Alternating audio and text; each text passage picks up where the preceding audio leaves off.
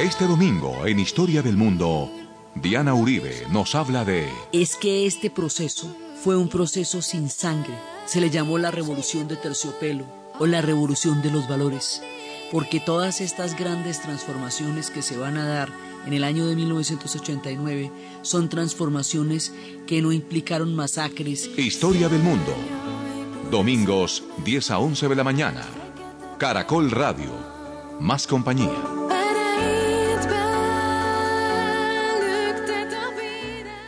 Buenas, les invitamos a los oyentes de Caracol que quieran ponerse en contacto con los programas, llamar al 268-6797, 268-6797 o escribir al email director arroba casa de la historia o a la página web info casa de la historia o a las redes sociales. Hoy vamos a ver el año de 1989, la revolución de terciopelo, el cambio total de la historia.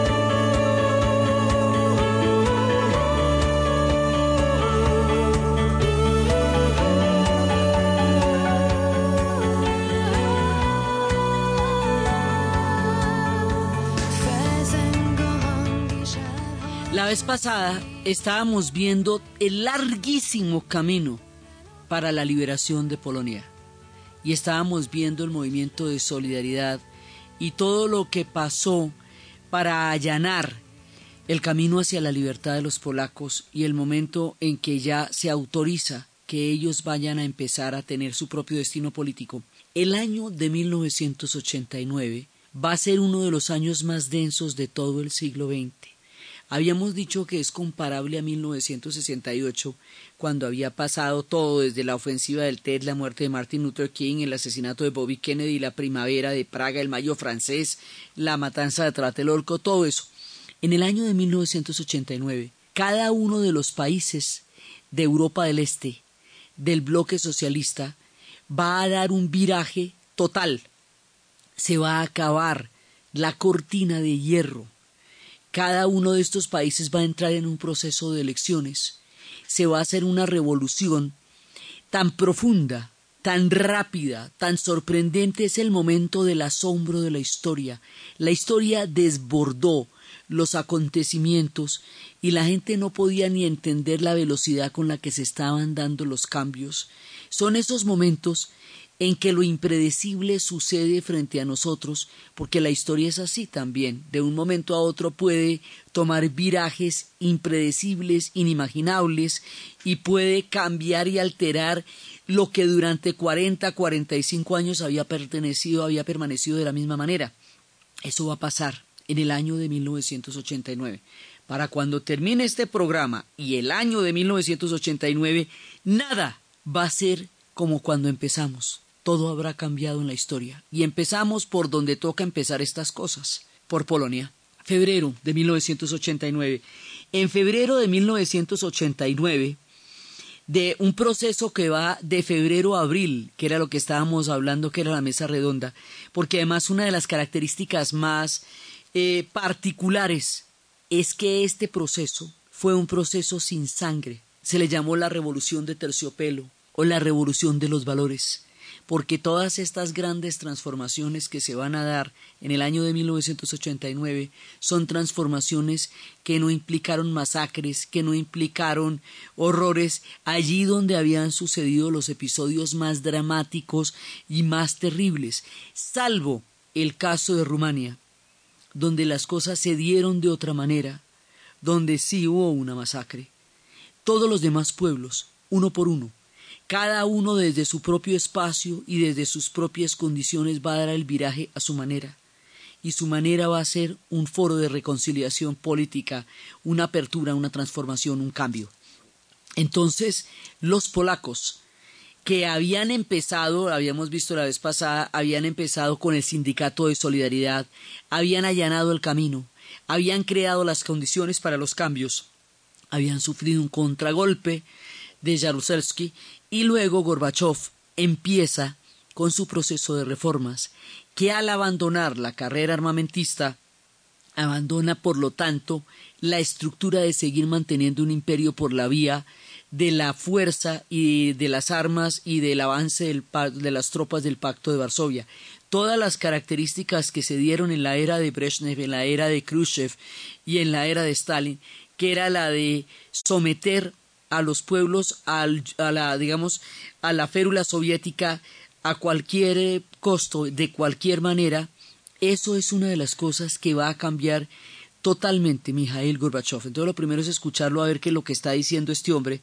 Entonces los polacos entran en conversaciones de febrero a abril y empiezan y lo primero que va a pasar es que legalizan de nuevo el movimiento de solidaridad que había quedado en la clandestinidad cuando se había hecho el contragolpe de Jarulewski.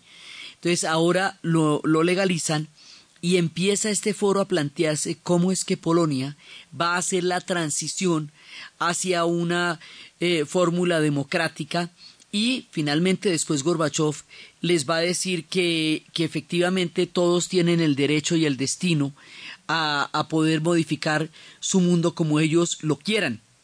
Un mensaje que decía que se produjo, que dio vía libre a las revoluciones del 89. Mijail Gorbachev dijo, Ustedes son independientes, nos gustaría que eligieran el camino del socialismo, pero cualquiera sea el rumbo que decidan seguir, la Unión Soviética no la invadirá con ejércitos y tanques para detenerlos, como ya lo hizo en el 56 y en el 68. Aun si vuestros gobernantes comunistas son derrocados, nosotros no apelaremos a la fuerza para salvarlos. Eso dijo Gorbachev empezando el año, pues lo había hecho a finales del año anterior y bueno, nadie se imaginaba que el hombre hablaba en serio, que de verdad estaba dando el gran viraje de la historia que no se podía imaginar. Entonces, primero, Polonia arranca en las conversaciones de la mesa redonda. Luego, en marzo, 80 mil manifestantes se congregan en la plaza de Budapest. Esto ya son palabras mayores, porque los húngaros las sufrieron en el 56 terrible, a favor de la democracia, y empieza a organizarse una oposición. Ellos le habían preguntado específicamente a Gorbachev si podían entrar en un proceso de reformas, y Gorbachev dijo que sí, y empieza la primera congregación. Hay una multitud se va a encontrar para empezar a buscar la manera de transformar la historia de los húngaros.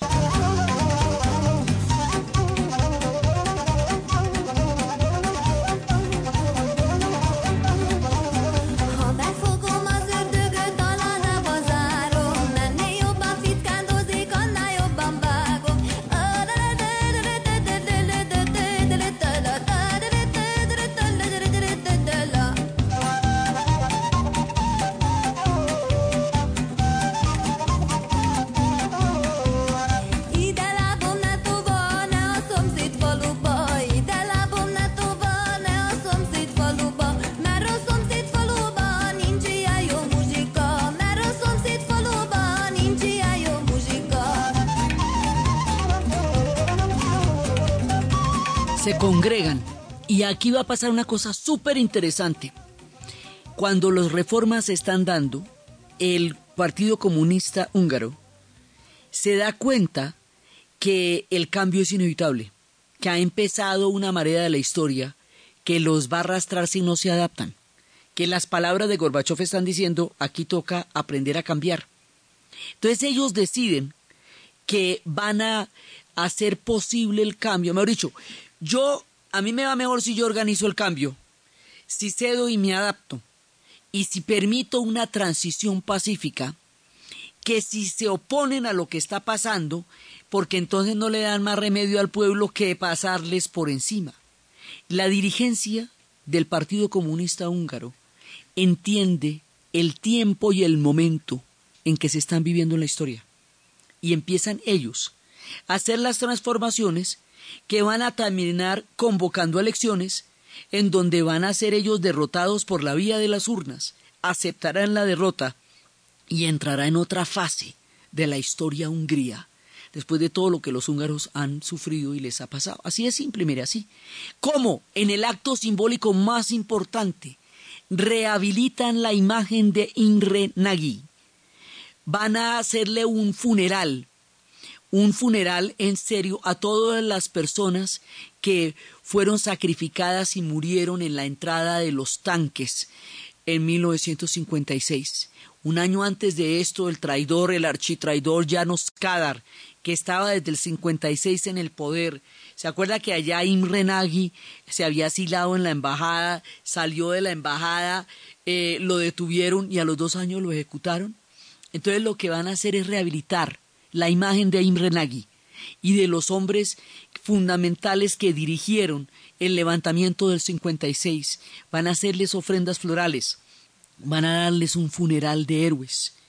Este acto de reparación histórica es el que permite la credibilidad frente al pueblo húngaro para entender que la era de las reformas llegó y así, de la manera más civilizada, más adelante, en, en todo, todo estamos en el mismo año, en junio, el ministro de Asuntos Exteriores de Austria y el ministro homólogo del Partido Comunista de Hungría cortan las alambradas, las alambradas que tantas veces les he contado, cortan las alambradas que van a dividir a Austria de Hungría.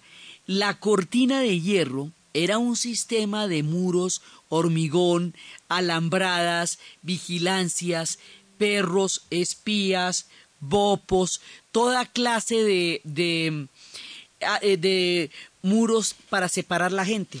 Entonces, digamos, el muro de Berlín era el peor, pero en, donde no había muro, había un enjambre de alambradas, era imposible pasar de un país a otro, porque la de vigilancia y la de controles y la de papeles y la de pasaportes y la de interrogatorios y la de fronteras, la frontera entre Austria y Hungría había estado separada por 48 años, ellos que fueron juntos la viarquía ellos que tuvieron tanta relación histórica, ellos que comandaron toda una era en el siglo XIX, después de los repartos, Austria va a quedar del lado de Occidente, Hungría va a quedar del lado de la Unión Soviética. Y para, para sentar esto es que van a hacer esta cortina de alambres. Así que el acto simbólico de cortar las alambradas de lado y lado, es, es, la manera de decir ya no nos dividen estos alambres. Son una cantidad de símbolos, el símbolo de rehabilitación de los héroes de la Revolución del 56, la cortada de las alambradas de lado y lado. Y al cortar las alambradas es cuando les cuento que había 750 mil ciudadanos alemanes pasando vacaciones en Hungría que al cortar las alambradas empezaron a atravesar la frontera hacia Austria y por Austria empezar a entrar a la otra Alemania, a la Alemania occidental, en un éxodo gigantesco, continuo, continuo, continuo, que va a pasar a lo largo de todo el año. Mientras todos los demás países están haciendo sus reformas pasan alemanes por Austria, pasan alemanes por Austria, de Hungría a Austria y de Austria a la Alemania occidental durante todo el tiempo. Entonces, los húngaros y los austriacos dicen que los alemanes que pasen por allá no van a ser repatriados, que pueden pasar tranquilamente, lo que permite el flujo eh, de este éxodo que va a llegar a más de un millón de personas que vayan pasando de un lado al otro por estas fronteras. Entonces, eso va pasando. Y los húngaros, finalmente, como les digo, van a llamar a elecciones. Y el Partido Comunista pierde y acepta la pérdida de las elecciones y nombran un gobernante eh, que no es del Partido Comunista y no pasa nada. Así, de esa manera, después de treinta mil muertos en las calles de Budapest, después de la entrada de los tanques, después del sometimiento, después de todo lo que les había pasado, un día hacen un proceso perfectamente natural y democrático, lo cual además demuestra que los pueblos que han vivido extrema violencia pueden llegar a tener procesos históricos incruentos, porque no hay pueblos condenados y porque los pueblos pueden cambiar el rumbo de su destino y resignificar lo que antes había sucedido con un derramamiento de sangre inmenso y hacerlo de una manera totalmente cívica y política que va a ser una de las características que va a, que va a acompañar a todos los procesos de la revolución de terciopelo. Van los húngaros, van los polacos y los alemanes pasan de un lado para el otro corriendo el año de 1989. En agosto se hace la apertura de tres horas de las fronteras entre los húngaros y los austriacos y lo que se llama el picnic paneuropeo un encuentro ahí bacano entre ellos dos.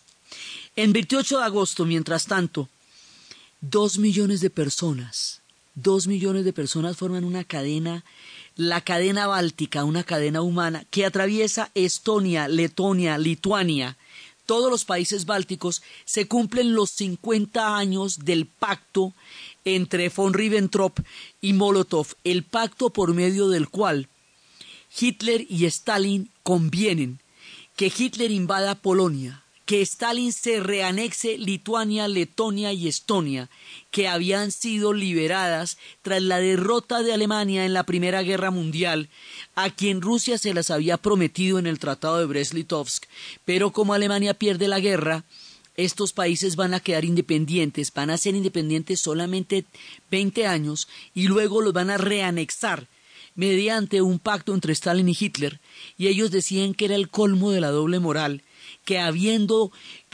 reconocido la monstruosidad de Hitler, sin embargo, siguieran permitiendo la vigencia de un pacto que había hecho la Unión Soviética con Hitler antes de la invasión, cosa que le había hecho sentir a Stalin que Hitler no lo iba a invadir y lo invadió y tuvieron esa guerra tan aterradora con Rusia. Se cumplían 50 años de ese pacto y en ese momento para llamar la atención del mundo acerca de la, de la situación que ellos consideraban de cautiverio, porque ellos ni siquiera son eslavos, esta gente es hermana escandinava, estos hablan otro idioma, otra lengua, otra cultura, otra historia diferente. ¿Se acuerdan que en las épocas de Polonia habíamos hablado del ducado de Lituania? Bueno, esta gente es de otro parche totalmente distinto. Para llamar la atención sobre el sometimiento cultural, se van a coger de las manos y van a ser una cadena que atraviesa los tres países de dos millones de personas, pidiendo la autonomía cultural.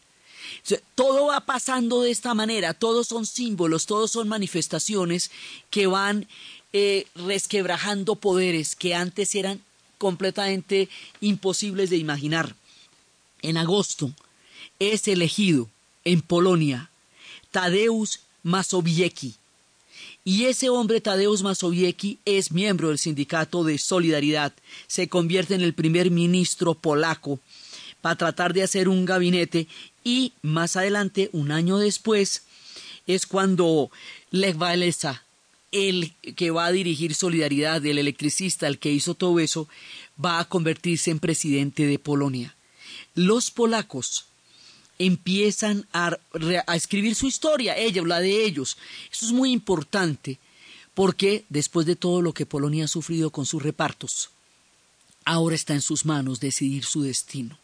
Y eso era una oportunidad que no habían tenido sino 20 años en el siglo XX. Recordemos de todas maneras que los polacos aparecieron después de 150 años de reparto, que tuvieron 20 años de Estado Nacional antes de que el mismo pacto entre von Ribbentrop y Stalin que, que anexó a Lituania, Letonia y Estonia, hubiera avalado la invasión de Polonia que desató la Segunda Guerra Mundial. Entonces, por eso les digo, ahí es cuando termina para los polacos la Segunda Guerra Mundial. Y eso mismo están pidiendo los bálticos. Entonces pasa una cosa muy curiosa en la bellísima Cracovia. Poco a poco, y después de esto, los judíos, que habían sido erradicados de Polonia mediante el exterminio, mediante los campos de concentración de Auschwitz, que habían vivido la violencia y el horror del gueto y el levantamiento del gueto, van a volver poco a poco a Cracovia, van a llevar su música, reabrir las sinagogas, empezar a tomarse un circuito que hoy por hoy es un barrio bohemio de bares, donde hay restaurantes de comida kosher, sinagogas activas, está inclusive a manera de curiosidad histórica la escenografía de la fábrica donde Spielberg filmó la lista de Schindler, la fábrica que aparece en la película es parte, digamos, de la, del recorrido de este sector de Cracovia, en donde los judíos no habían podido volver porque durante toda la era soviética, como la mayoría de los judíos que estuvieron en el holocausto, se fue, que sobrevivieron al holocausto, se fueron para Estados Unidos y crearon una comunidad y un mundo allá, durante la época de la Guerra Fría, los, eh, los soviéticos no tenían ningún interés en permitir que los judíos volvieran, porque los consideraban también parte, acuérdense que la Guerra Fría es totalmente polarizante. Entonces no les interesaba, nunca les interesó, pues ellos hacían pogroms, no, no, no era su tema. No lo permitieron, no les interesó. Así que el barrio judío de Cracovia se había convertido en un pastizal salvaje, una zona de yelma donde no pasaba nada. Ahora, con el retorno de Polonia a su propia autonomía, vuelven los judíos que estuvieron siete siglos allá y que dejaron una huella muy importante en la cultura polaca, y van a regresar para vivir juntos judíos y polacos en las calles de Cracovia, en el barrio judío, uno de los sitios más llamativos y más interesantes de esa hermosísima ciudad que es Cracovia. Vuelven con su música, vuelven con su cultura, vuelven a su Polonia, a su Polonia del alma.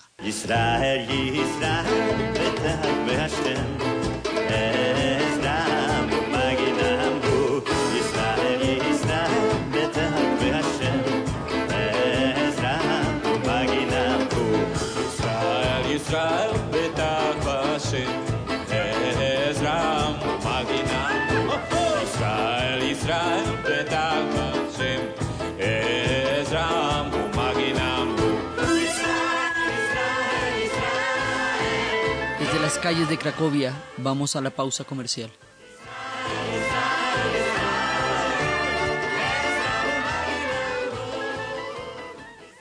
Es la hora, Pepsamar Reflux. En Caracol Radio son las... En Caracol Radio son las 10 de la mañana y 37 minutos. ¿Ha sentido dolor y ardor en el esófago? Sensación quemante al recostarse. Náuseas después de comer. Entonces usted sufre de reflujo. Ahora cuenta con Pepsamar Reflux, que actúa rápidamente convirtiéndose en un gel flotante que forma una barrera para evitar que los alimentos y ácidos regresen al esófago. Nuevo Pepsamar Reflux, la barrera antirreflujo. Es medicamento, no exceder su consumo. Si los síntomas persisten, consultar al médico. Última hora Deportiva Caracol. Cimarrón es uno de los quintetos debutantes en la Liga DirecTV de baloncesto. Logró una nueva victoria en el departamental de Quibdó, superando la noche anterior a Águilas de Tunja 84-73. Su técnico Abimael Palacios. Un rival que, vino en, la noche anterior para llevarse un triunfo, pero bueno, gracias a Dios estuvimos concentrados y pudimos sacar el partido adelante. Cimarrones, que es quinto en la tabla con 18 puntos, visitará este lunes en el Vicente Díaz Romero a Búcaros, que es tercero con 20. El retorno de los paraguayos Anthony Silva, arquero, y Hugo Luzardi, volante a la nómina titular serán las principales variantes que presenta el Deportes Tolima para jugar hoy luego de las 5 y 30 ante Atlético Huila. Acerca del partido, esto expresa Carlos Castro, técnico Pijao. Otro partido bravo con un equipo que pelea descenso, que va a venir a contragolpear, a, a tratar de buscar un resultado positivo, una pelota quieta en un contragolpe. Tolima formará con Anthony Silva, Sergio Tálvaro, Fran Lozano, John Valencia, Félix Noguera, David Silva, John Hurtado, Jimmy Chará, Hugo Luzardi, Danovis Manguero y Mauricio Mendoza. Más información en www.caracol.com.co y en Twitter, arroba caracoldeportes.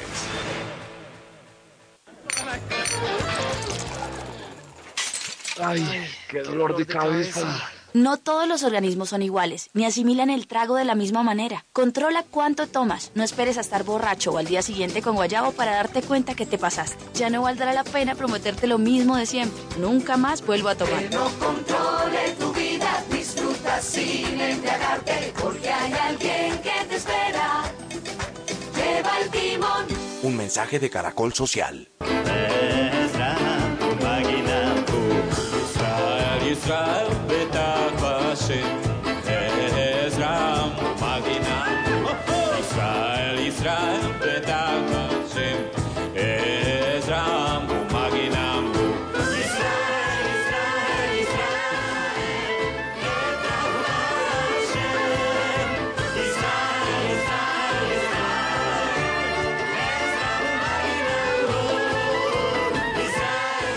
completa el ciclo de su historia.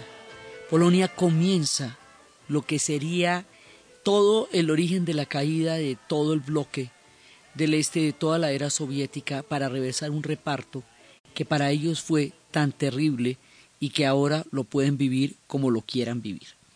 Y mientras tanto, en Alemania sigue la gente pasándose de un lado para el otro, sigue pasándose de un lado para el otro, y como les digo, hay un momento en que, en que los húngaros dicen que no hay repatriaciones, se van a meter también en las embajadas de, de la República Checoslovaca, que todavía existía como República Checoslovaca, y de ahí en adelante empieza el éxodo, pero a diferencia de los polacos y a diferencia de los húngaros, Henry Erich Honecker, el eh, presidente del Consejo de Estado de la República Democrática Alemana no se la cree, como dirían los españoles, que no se entera, que no se entera de nada.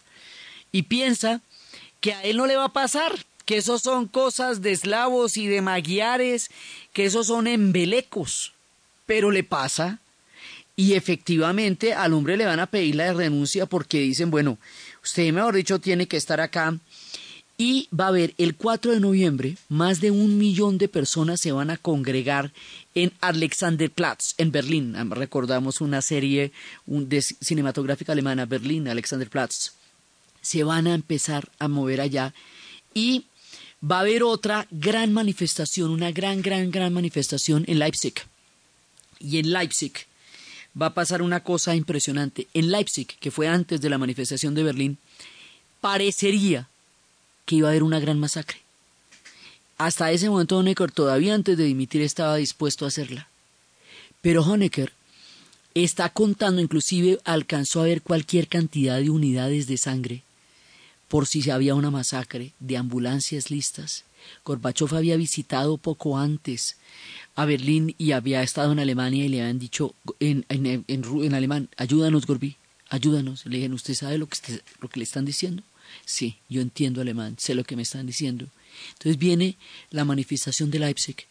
Y en el momento en que les iban a mandar los tanques y en el momento en que les iban a hacer una masacre que podría enlutar todo este proceso, el embajador de la Unión Soviética en, en Alemania les dice en la RDA que la Unión Soviética no va a apoyar ningún tipo de represión contra el pueblo este alemán la Unión Soviética retire el apoyo al régimen frente a una masacre. El régimen solo no lo va a poder hacer.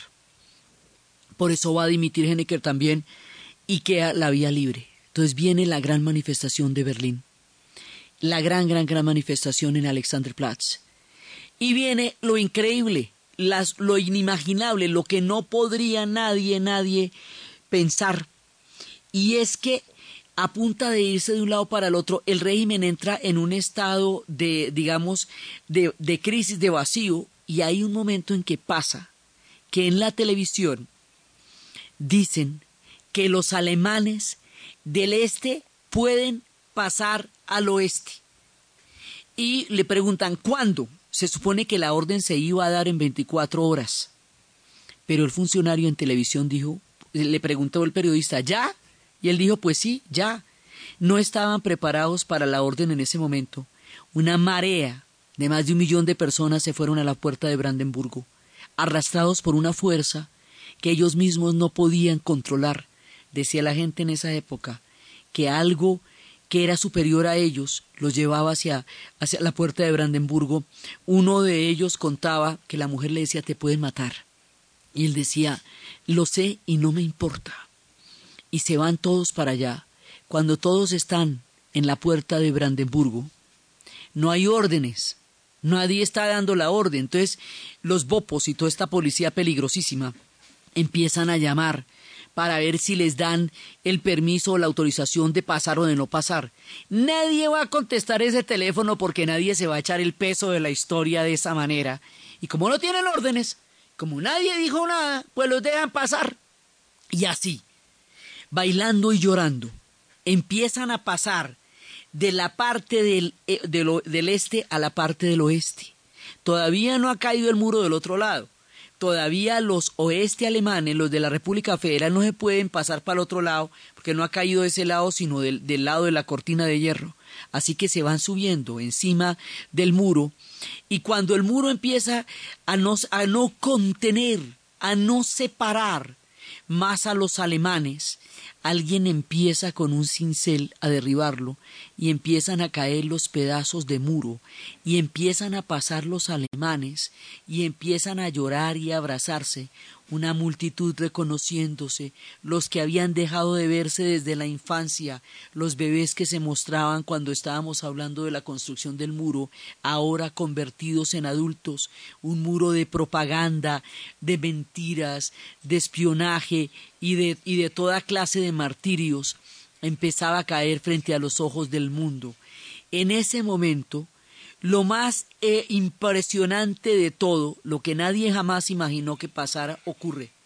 Cae el muro de Berlín frente a los ojos atónitos del mundo, 9 de noviembre de este año de 1989 y The Wall eh, va a ser, eh, Pink Floyd va a ser el, el, el gran concierto de The Wall y Scorpions va a llevar una canción que se va a convertir en el símbolo de ese, de ese Berlín libre y una multitud baila y en diciembre celebrarán en la plaza de Brandenburgo con champaña y un año después se van a reunificar cambiando por completo el, el, curso de la historia. La reunificación alemana hará posible la Unión Europea, porque una Alemania dividida no permitía una Europa unida. Así que en este momento apoteósico cae ante los ojos del mundo el muro de Berlín.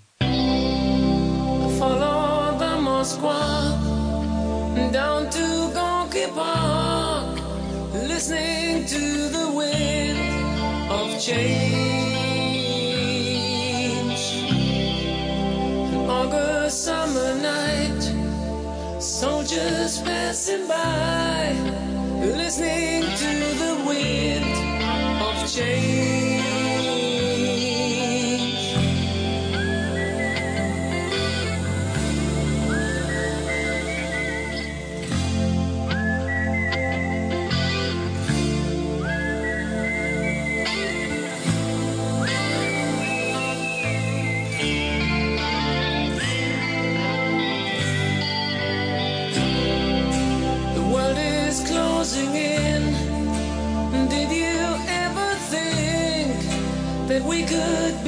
of love.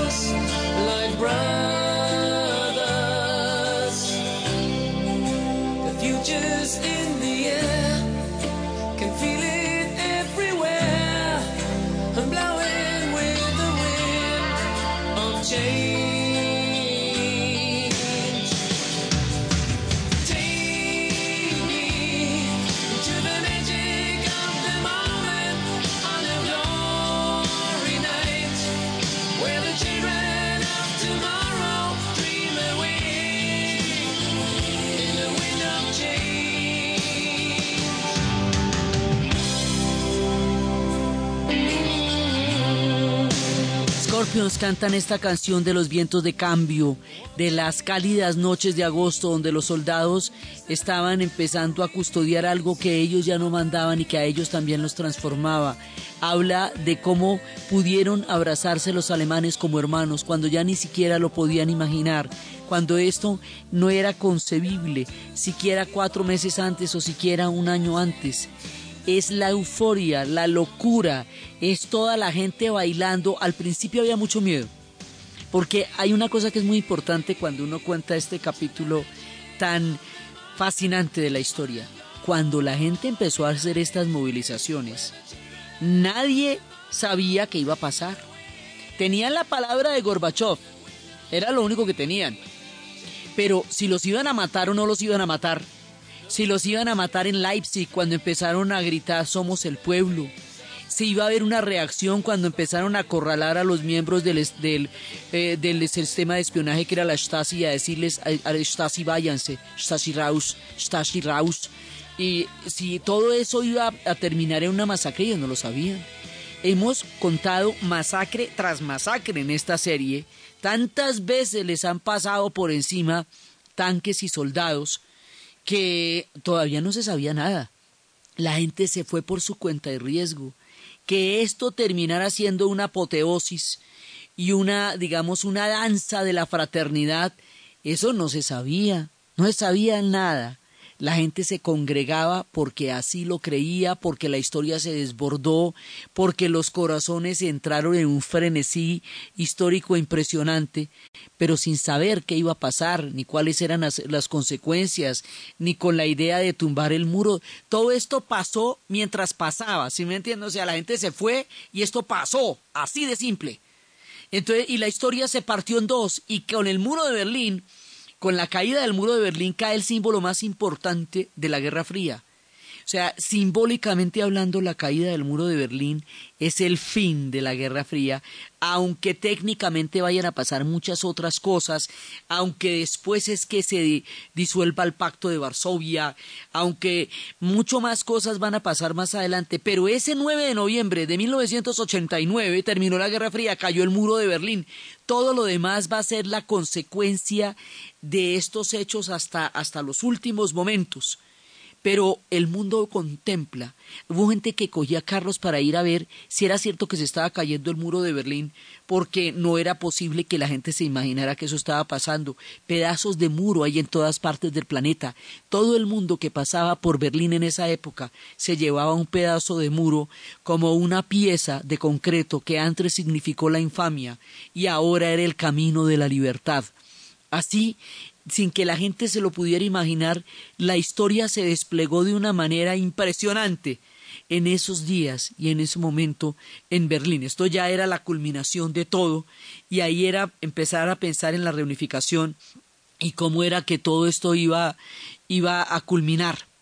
Mientras tanto, cuando el mundo veía atónito lo que estaba pasando día a día en la Europa del Este del año de 1989, Estaban quieticos y tranquilos los checos, los checoslovacos. Pero ellos la van a hacer divina. El 17 de noviembre ellos se van a meter, primero van a crear un partido político que se llama el Fórum, el Partido Foro, ¿sí? y cuando con el partido político se meten en una, se congregan en un teatro y empiezan a ver qué van a hacer. Al principio del año, Havel había empezado a hacer manifestaciones y había empezado a convocar foros y había un personaje, Karel, que decía que ese tipo Havel le parecía divertido, que tal que lo veía como futuro presidente de la República Checoslovaca. Quedaba como, sonaba delirante que dijera esto. Pues vaya usted a ver que así fue. Entonces empieza el foro y este foro democrático empieza a buscar como, bueno, ¿para dónde vamos ahora? ¿Qué es lo que vamos a hacer? Entonces, al principio va a haber manifestaciones que van a ser reprimidas por la policía, pero después la policía ya no, ya no puede hacer absolutamente nada más.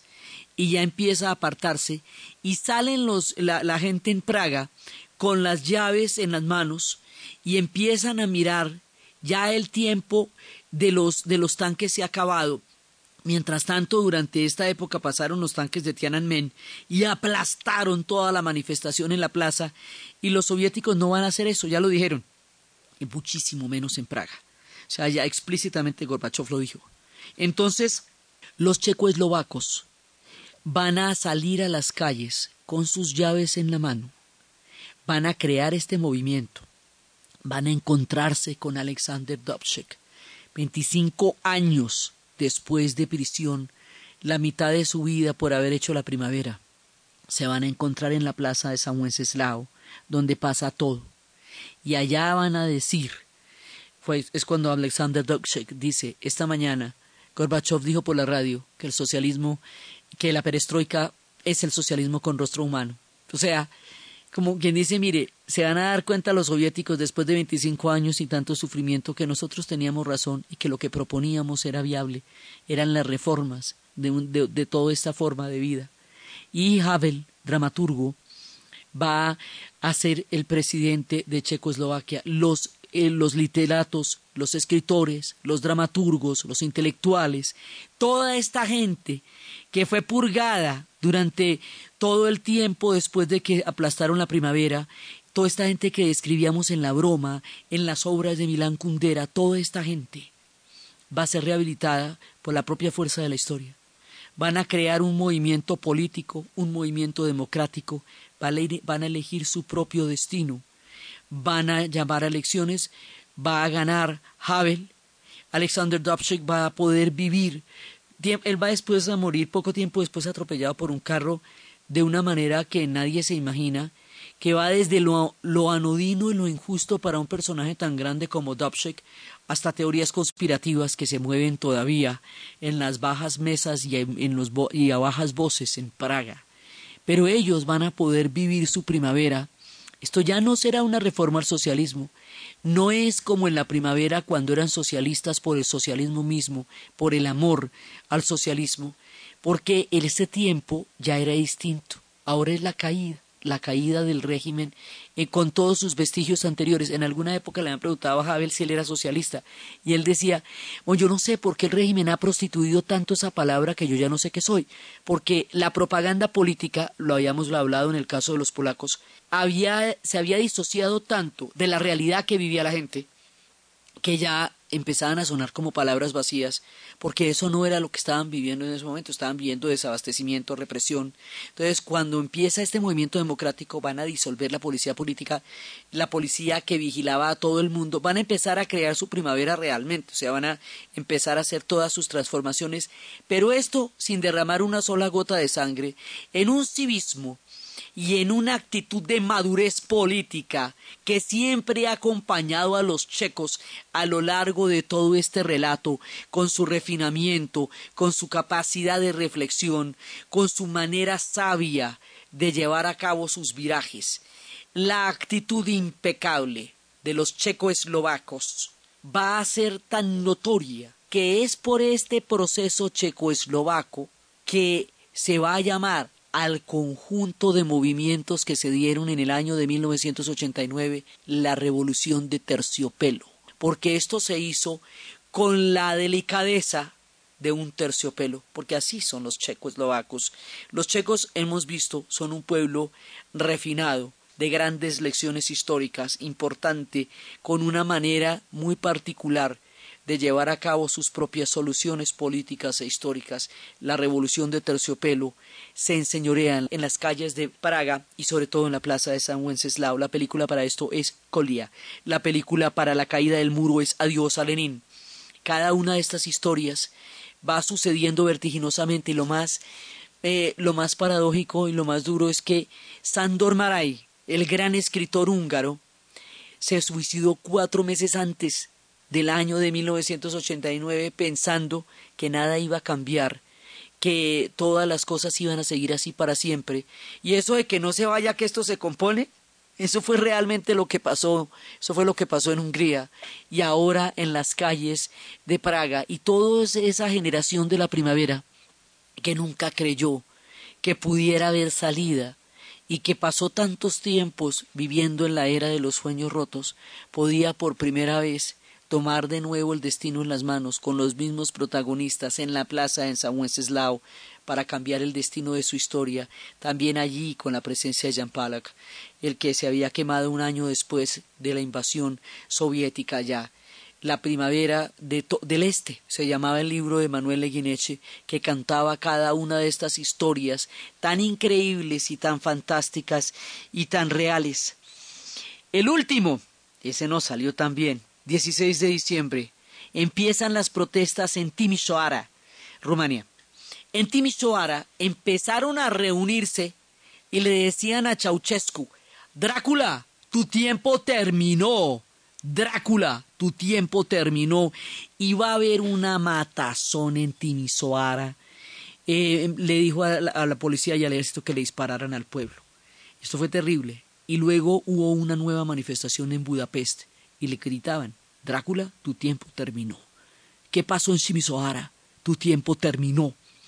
Eh, la extravagancia de Ceausescu y Elena Ceausescu, el palacio de mil habitaciones cuando tenían cinco horas diarias de racionamiento, la crisis económica, la contaminación, toda la, la, imposibilidad, la inviabilidad de la vida en Rumania había llevado a una situación de fuerza y la reacción de Ceausescu, que a diferencia de todos los demás gobernantes, sí le mandó el ejército a matar al pueblo, hizo que eso se radicalizara a tal punto que fueran detenidos él y Elena, y el 25 de diciembre fueron ejecutados. Elena y, y Ceausescu, y subió otro gobernante que se llamaba Ilescu. El único proceso pasado por sangre fue el de Rumania, que fue ya el 25 de diciembre. Para el momento del 31 de 1989, el 31 de diciembre, los alemanes bailaban en la puerta de Brandenburgo. Los checos organizaban su sociedad, los húngaros vivían su momento de libertad, los polacos volvían a existir en la historia libres, el mundo había cambiado por completo, había utopía y esperanza, todo el mundo pensaba que las cosas iban a cambiar de una manera drástica, algunas sí, otras no. Ya veremos qué se cumplió, qué no se cumplió, pero la fastuosidad de 1989 y la forma como la historia nos llenó de asombro, todavía es un eco en las calles de todos los pueblos que vivieron esto y del mundo que lo vio suceder en el año de 1989. Lo que pasó después, quiénes son ellos ahora, sus escritores y sus artistas, y ese mundo tan enriquecido que han cultivado a lo largo de los años, es lo que vamos a ver en el siguiente y último programa de la serie de Europa del Este. Entonces, desde los espacios de la utopía, de la caída del muro de Berlín, de la revolución de terciopelo, de las llaves en la mano, de la rehabilitación de Imre Nagy, de los polacos escogiendo su destino, de la historia desbordada y eufórica en la narración Diana Uribe, en la producción Jesse Rodríguez. Y para ustedes, feliz fin de semana.